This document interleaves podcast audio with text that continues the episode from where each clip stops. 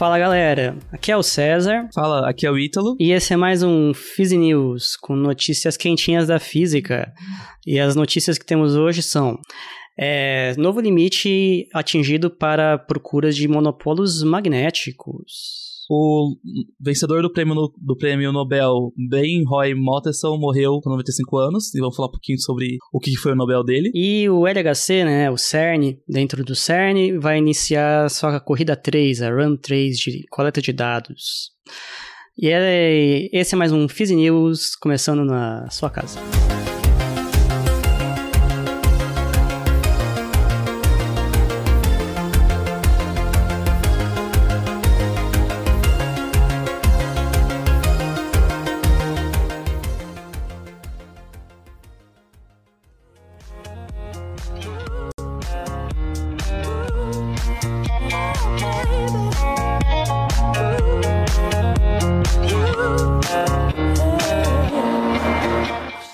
Tananã. Tan, tan, tan, tan, tan, tan. Peraí, não, não é esse do Jornal Nacional, como que é? Tan, tan, tan, tan, tan, tan, tan, Aí. tan. Beleza. Então, é, vamos começar aqui com a nossa primeira notícia. Ela fala sobre novos limites colocados na busca por monopolos magnéticos, né? É, de uma equipe da Universidade de Tóquio. Então, é interessante primeiro falar o que, que são monopolos magnéticos, né? O que, que é isso que eles estão tentando procurar, qual a importância dessas coisas. É, Você quer falar a respeito, Ítalo? é, falar que não só eles, né? Muita gente quer procurar no monopolo magnético. É, bom, no magnetismo, se você lembrar, você tem um ímã, você tem um, um polo norte e sul. E uma coisa interessante sobre ímãs, ou sobre magnetismo em geral, é que você não consegue separar esses polos. Se você, sei lá, tem um ímã e quebrar ele no meio, você não vai ter um polo norte e polo sul. Você vai ter dois pares de polo norte e polo sul. E se você quebrar de novo, você vai ter quatro pares e você não consegue separar. É, Uhum. existe uma procura muito grande de achar esse monopolo, no caso, ter um, você conseguir separar esses dois. E existe uma, e o motivo disso tem vários, mas o- um é por simetria, né, por do eletromagnetismo, que por exemplo, na carga elétrica você tem monopolos, tem carga positiva e negativa. Que você pode separar, que você pode criar campos elétricos, magnéticos, só- elétricos é, são cargas separadas, mas os magnéticos não. Magnéticos têm esse esse dipolo que sempre existe. É, então, então, uma das procuras é porque você tem. É um pouco estranho, né? Nas equações de Maxwell, que são as equações que regem o eletromagnetismo, né? Existe essa assimetria entre eletricidade e magnetismo na questão dos monopolos, né? Que existem monopólos elétricos, né? que são as cargas elétricas lá no- na eletricidade, porém você não tem monopolos no magnetismo. Então você cria essa situação pouco estranha, né? Lembrando que um grande avanço do eletromagnetismo ocorreu quando foi proposto pelo próprio Maxwell, né? Que você podia ter variações de campos elétricos gerando campos magnéticos, o que redundou na descoberta de ondas eletromagnéticas, né? Então, em 1931, o Dirac já tinha falado, né, sobre essa questão de que a existência de monopólos resgataria ainda mais uma, uma- essa simetria escondida aí do eletromagnetismo e seria consistente com outro fato que nós conhecemos bem, de que a carga elétrica é quantizada, né? O... o fato é que nós procuramos aí já há quase 100 anos por monopólos magnéticos e nunca foi encontrado, né? Então, o que esse grupo faz é procurar dar limites, né, para essas buscas por não monopolos, só que usando um outro mecanismo de criação, né? Eles seriam criados na, na- no modelo desse grupo por colisões de raios cósmicos de alta energia na atmosfera superior. É, quer falar mais, Ítalo? Ah, só falar um pouco do que, que é- são raios cósmicos. Raios cósmicos são partículas de alta energia que estão no espaço e que eventualmente colidem com a nossa atmosfera. É, raios cósmicos, assim, eles, quando eu falo alta energia, eles têm na ordem de 10 elevado a 18 eletrovolts. O que é muita energia, se você pensar que isso é quase na unidade de joules. E você pensar que um que partículas, tipo, raios cósmicos são na maioria das vezes prótons, nêutrons e, e alguns íons pesados. Se pensar que isso, assim, um próton tem uma energia suficiente de uma bola de tênis, por exemplo. Ou, Pensar que, que isso... É um negócio assustador, né? Isso sendo bombardeado na nossa atmosfera o tempo todo. E a ideia desse trabalho é que, nesse bombardeamento, uma das múltiplas partículas são criadas, porque normalmente as partículas chegam na atmosfera, elas interagem com a atmosfera e vão criando novas partículas, e criam um chuveiro de partículas que chegam na, na superfície, e nós utilizamos experimentos para detectar esses chuveiros, por exemplo. E a ideia desse, desse artigo, desse, desse grupo, é que uma das partículas criadas é o monopolo magnético. É, na verdade é um par de monopolo antimonopolo magnético, né? Que seria o, o, o polo norte e o polo sul separados, né? Então, o, o, esse paper saiu na Physical Review Letters, é uma das principais é, revistas científicas aqui de física, se você publicou na Physical Review Letters, a gente chama de PR, PRL, você tá feliz, tá? O seu, seu, filme, seu filme está muito bom na comunidade. É, eu, o artigo foi bem recente, ele foi publicado dia 7 de maio, então um pouquinho mais de um mês atrás. É, exato. E é bem interessante, então fica aí essa. Principalmente pela relembrar da importância dos monopólios magnéticos, é uma busca aí teórica de século, né? De mais de quase um século. Você pode falar, ah, mas não quer dizer que não existe, né? Mas vamos, vamos perceber, lembrar que tem coisas que a gente procurou por muito tempo e não achou, né? O próprio Higgs levou 50 anos até ser encontrado, e ondas gravitacionais levou-se mais de 100 anos para ser encontrado, né? Ou 100 anos mais ou menos. Então, o não ter encontrado ainda não quer dizer que não existe, né? Nós estamos dando limites cada vez mais robustos para essas, essas danadinhas monopólicas. Esses daí que não querem ser encontrados. Não querem ser encontrados. Ou pode ser que não existe mesmo, né? É. Mas. Não vai é uma busca válida ainda assim. Não vai pedir Exato. as pessoas procurarem ainda, né? É, salvo por se a gente tiver algum argumento teórico muito forte, é. e nós não temos um argumento teórico muito forte de que elas não existem, é, é totalmente consistente com elas existirem, mas a seção de interação delas é muito pequena para os nossos detectores atuais. A gente tem que ter detectores muito mais é, sensíveis para fazer essa busca e, e, ter uma chance de encontrá-los. Sim.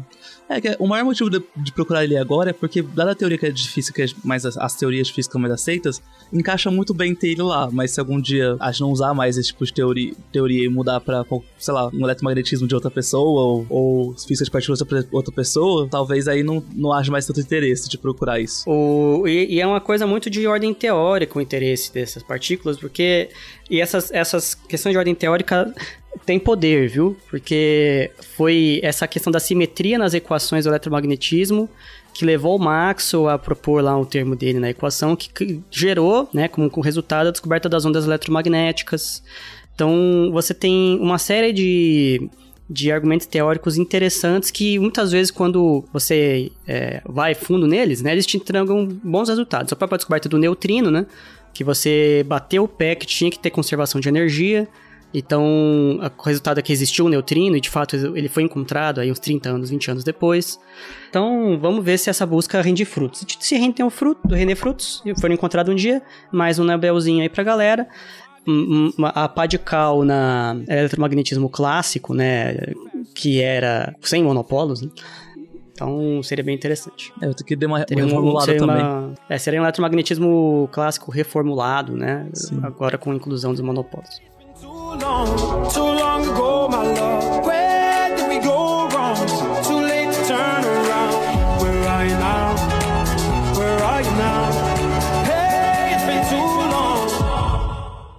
Bom, a segunda notícia é sobre a morte de um ganhador de prêmio Nobel que morreu com 95 anos, o Ben Roy Mottelson. Mottelson, assim, chama atenção para mim. Já, já vi em algumas aulas de nuclear o que não. O que faz todo sentido, porque o Nobel dele foi por causa de física nuclear. É, só pra falar um pouco dele, ele nasceu em Chicago em 1926. Ele fez o bacharelado dele em 1947. O PH dele, dele foi em físicas nuclear na, em Harvard. E o Nobel dele foi em 1975, quando ele ganhou junto com o colega dele, o Bohr.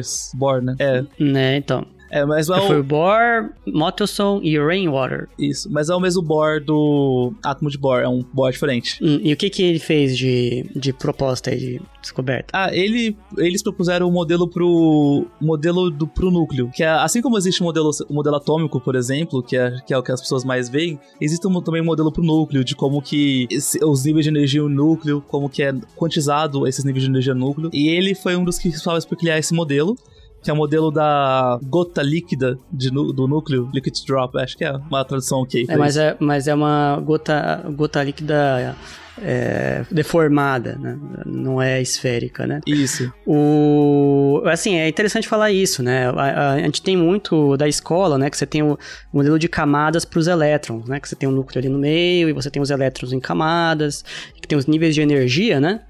É, depois a gente mantém esse modelo de níveis de energia, mas sem manter a ideia de órbitas ali no modelo do Schrödinger e tal. Mas o fato é que esse modelo de camadas, de níveis de energia, também vale para o núcleo.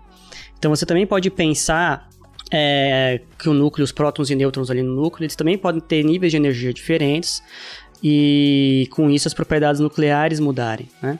E o que ele fez, né, no que garantiu o seu Nobel, foi a explicar que algumas das propriedades de energia dos núcleos e espectros de energia, é, quantização de momento angular do, do, do, núcleo, quer dizer que ele não podia rodar em qualquer ângulo, né? Ele, ele, ele só podia rodar de maneira quantizada, né? Estava associado a uma deformação da forma do núcleo. O núcleo era sempre assumido como esférico, perfeitamente esférico, nos modelos de então, esse modelo da gota líquida, por exemplo. E o que ele propôs, junto com seus colaboradores, é que o núcleo podia se deformar ter formas assim, meio elipsoides ou coisas do tipo, e com isso, é, essa deformação do núcleo explicava alguns desses dados experimentais é, sobre é, níveis de energia, quantização do momento angular, etc, etc e tal. Então, isso daí foi um avanço na, na, no entendimento da física nuclear, né? E aí os três, o Bohr, Mottelson e o Rainwater, ganharam o prêmio de 75, né?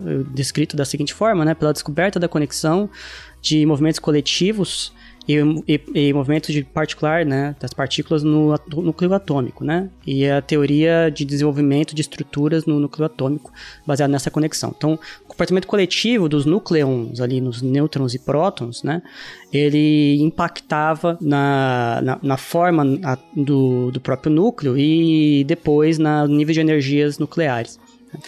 Foi mais ou menos por isso que eles ganharam o Nobel, ficou um grande cientista, né? O Mottelson e acabou ganhando, morrendo infelizmente aí no dia 13 de maio, é, aos 95 anos, uma vida longa, com muitas contribuições para a ciência.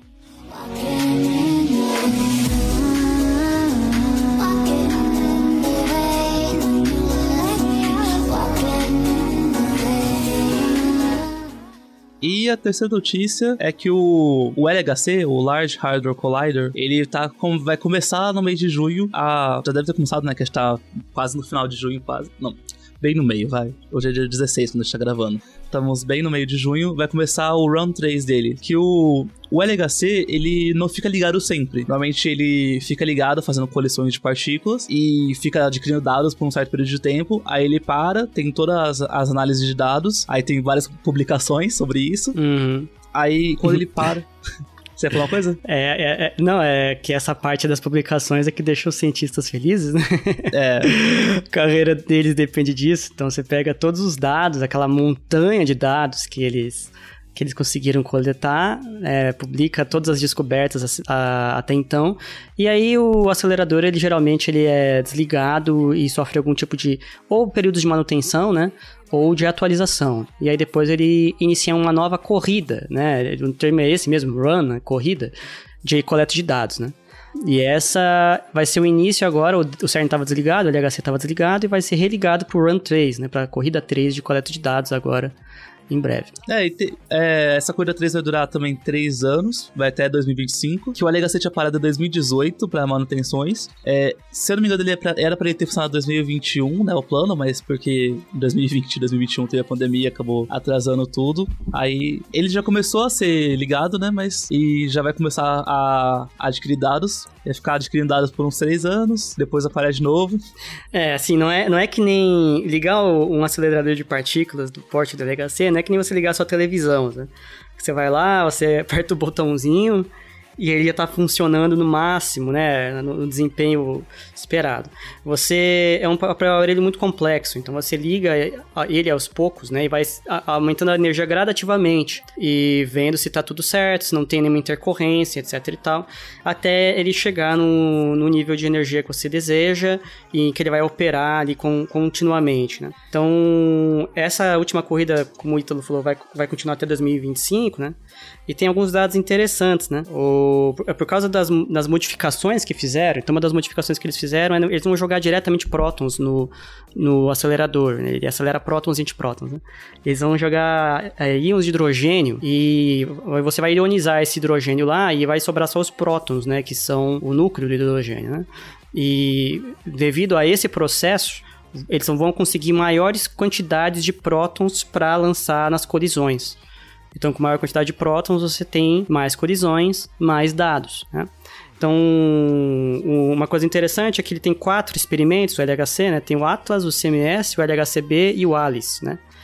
E, e tá aqui, por exemplo, o Atlas e o CMS, né?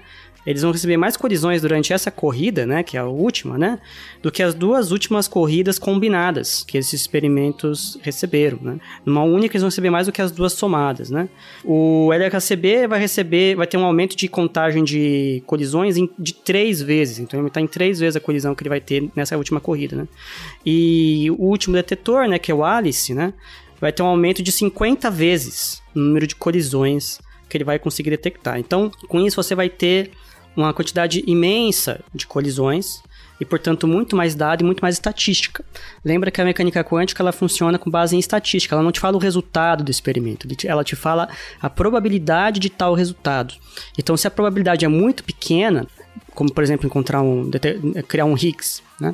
Probabilidade muito pequena de criar um Higgs. Então você tem que soltar um monte, uma quantidade gigante de colisões, e só uma pequena fração delas espera-se que dê um Higgs. Né? Então se você tem mais colisões, você consegue ter mais estatística para você ter essas medidas, né?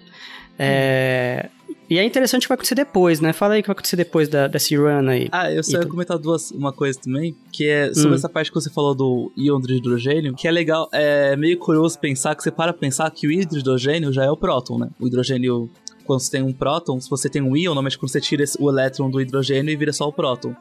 Nesse caso, eles estão uhum. adicionando elétrons para ele ficar um íon negativo e depois eles vão perder esses, esses elétrons para ficar só o próton. Uhum. Olha que coisa, coisa interessante, né?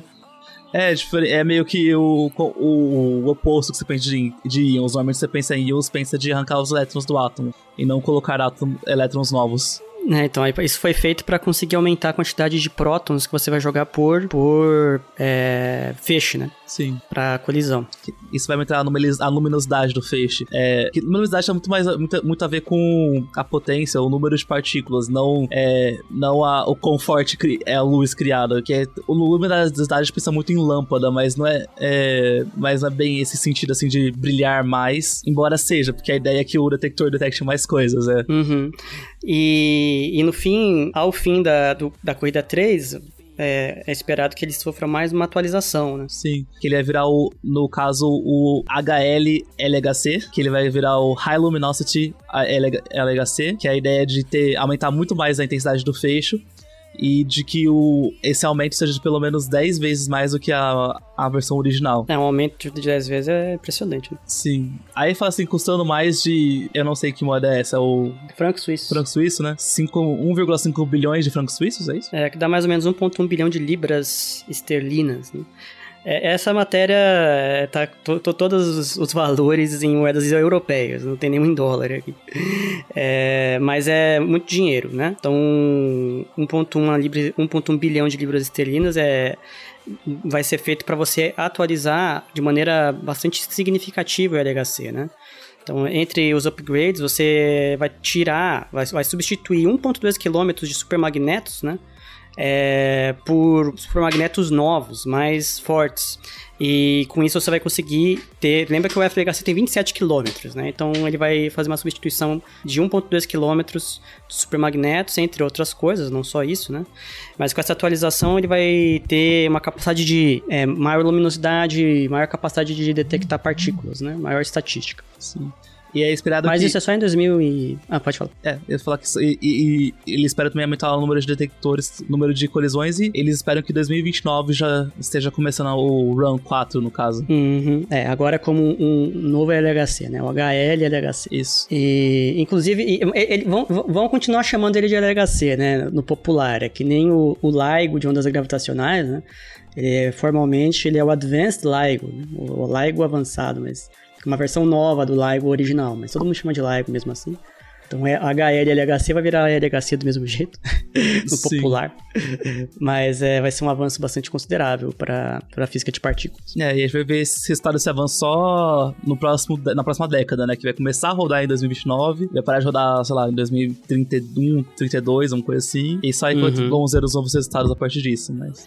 É, e isso se sair tudo no cronograma, né? É. Bom, já vamos ter os novos resultados em 2025, né? Que é quando vai parar o Run 3. É, sim. O... Geralmente tem resultados antes mesmo do, do finalização sim. do Run, né? Sim. O, o, o Higgs ele foi encontrado antes do fim da, da corrida lá que o encontrou, né?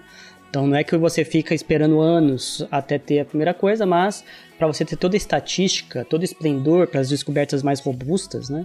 Aí é interessante esperar o fim da corrida. Né? Exato. Então, pessoal, esse foi o Fizzy News. Espero que vocês tenham gostado. É, caso vocês tenham algum, é, dúvidas, é, sugestões, ou até sugestões de matérias também, se quiserem mandar matérias pra gente colocar no algum Fizzy News também no futuro, só mandar e-mail pra gente, que é fizcast.oficial.gmail.com, ou mandar mensagens pra gente no Twitter, que é só Fizcast, ou no Instagram, que é a Fizcast do Line Oficial. E caso você queira apoiar a gente, a gente tem um Catarse, que é catarse.me barra E é isso, gente. Tchau, tchau. Falou, gente. Um abraço.